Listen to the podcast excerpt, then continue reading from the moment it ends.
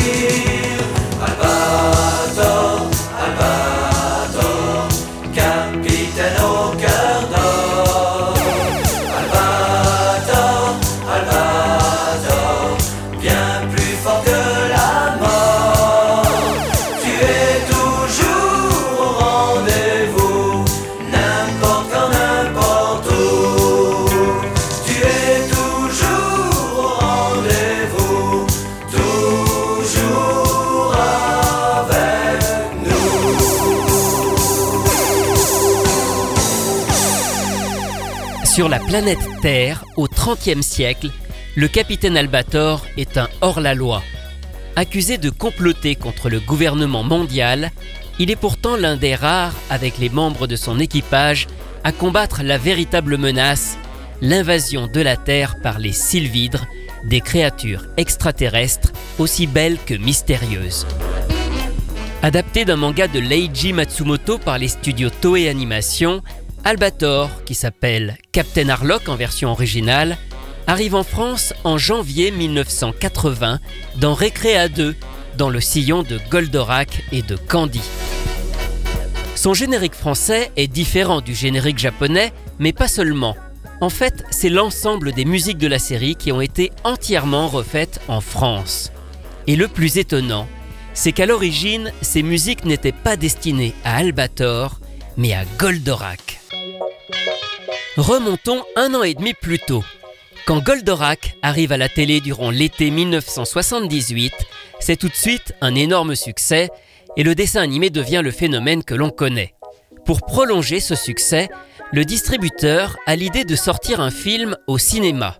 Mais problème, les seuls films de Goldorak qui existent au Japon sont très courts, moins de 30 minutes, et mettent en scène d'autres robots de l'auteur comme Gret Mazinger ou Geta Robot.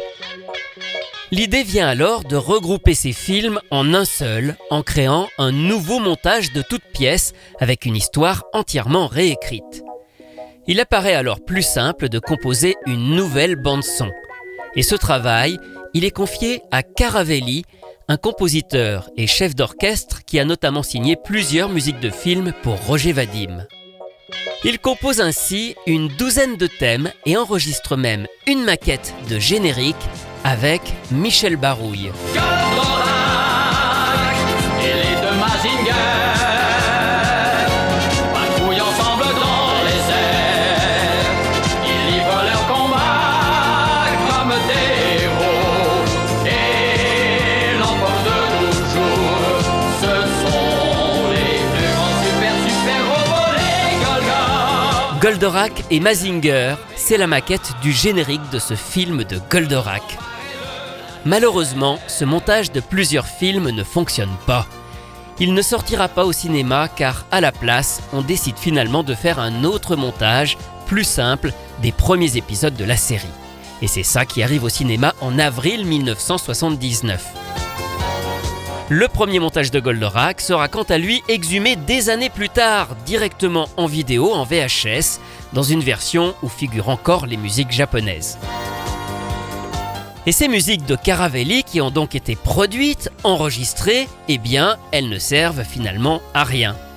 Elles vont donc être recyclées dans Albator, dont la version française est réalisée au cours de l'année 1979. Alors l'histoire dit qu'un problème technique empêchait d'utiliser les musiques japonaises, mais peut-être était-ce un véritable choix que d'imposer ces musiques françaises afin de les réutiliser. Le thème de Goldorak et Mazinger, qui était chanté par Michel Barouille, devient donc un thème d'Albator.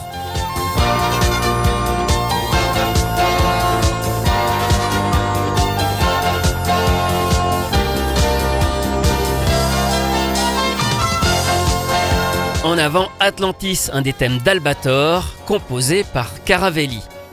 Mais cependant, il n'y a pas assez de musique pour la série.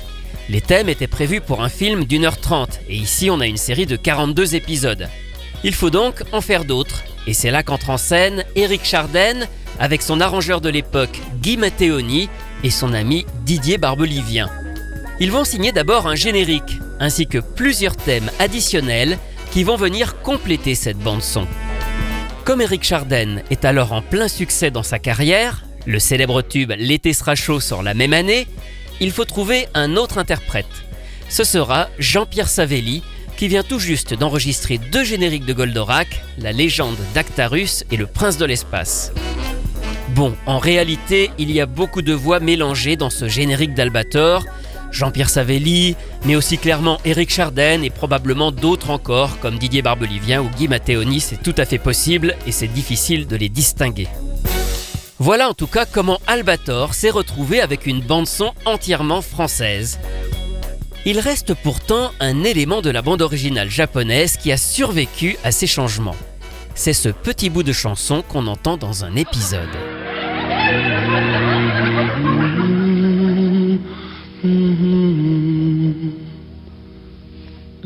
Il y a très longtemps, il y avait des fleurs. Des fleurs dans les champs et tout au fond de nos cœurs. C'est la vie, c'est la vie. Personne ne peut croire. C'est la vie, c'est la vie. Pourtant, c'est notre histoire.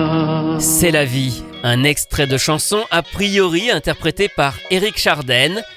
Et c'est tout simplement l'adaptation d'une chanson japonaise de la série, Mukashi Mukashi, par Ichiro Mizuki. Mukashi Mukashi no hara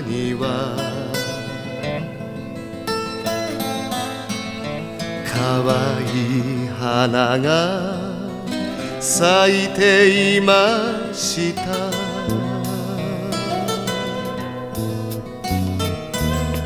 昔昔人間は優しい笑顔していました。Alors pourquoi cette chanson a-t-elle été gardée puis adaptée en français? Là, c'est un vrai mystère. D'autant que si on pouvait l'entendre lors de la première diffusion de la série, elle a finalement disparu de la VF que l'on trouve aujourd'hui en vidéo.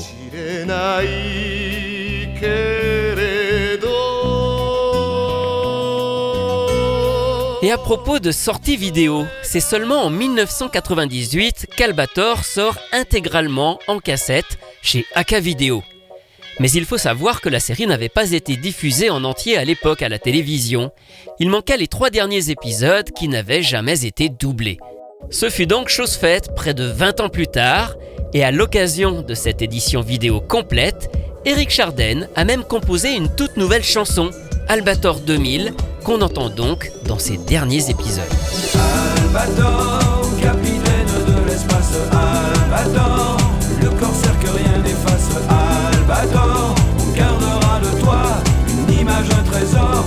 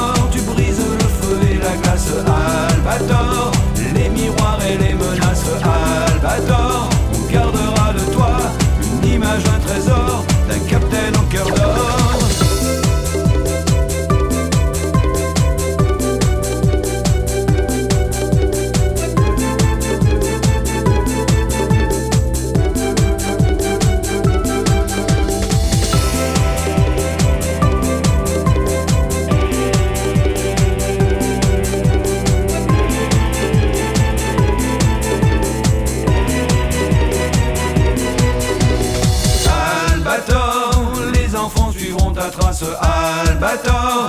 Et dans les années qui passent, Albator, on gardera de toi une image, un trésor d'un capitaine au cœur d'or. Albator, capitaine de l'espace, Albator, le corsaire que rien n'efface, Albator, on gardera de toi une image, un trésor d'un capitaine au cœur d'or. Albator, tu brises le feu et la glace, Albator,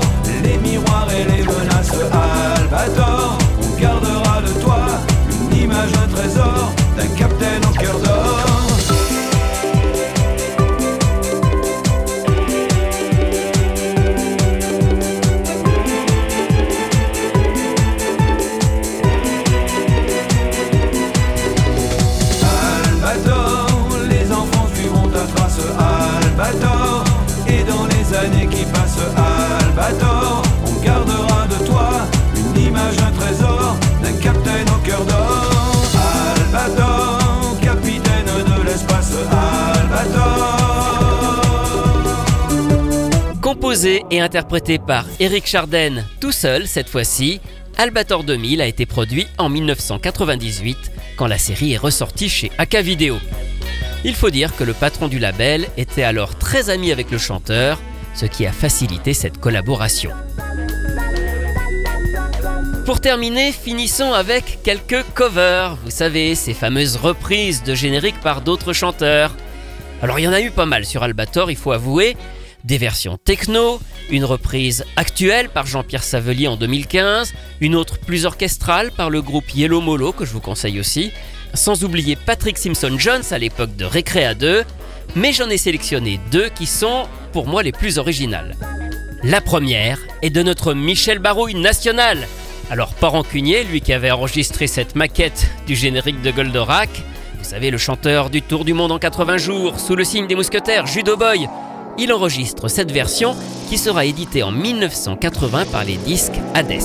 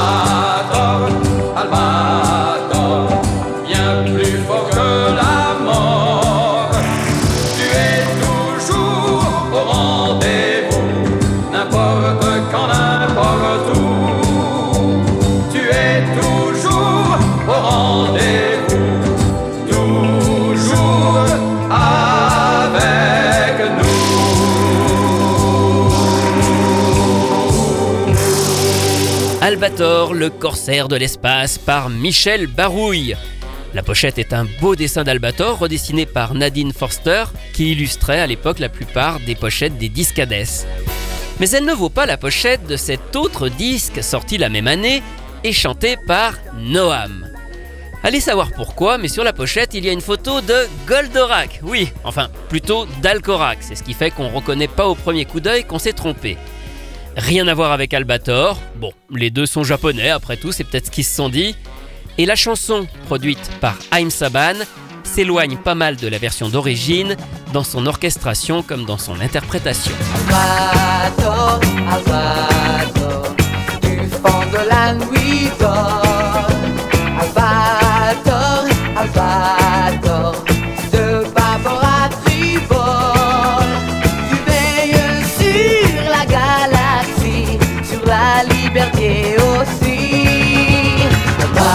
Albator, Albator, le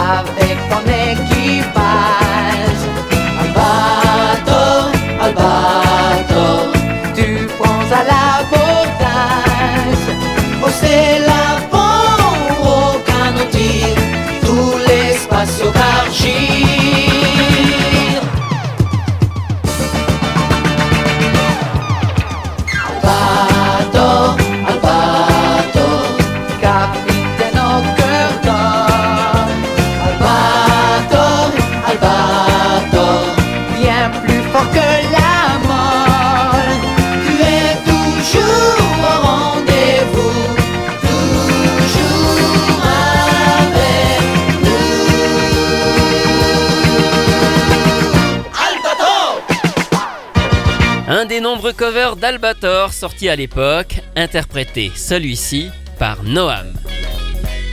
Une version que vous retrouverez d'ailleurs sur le CD d'Albator qui vient de sortir dans la collection Télé 80, mais qui propose surtout de nombreux thèmes musicaux qui n'avaient jamais été édités jusqu'ici.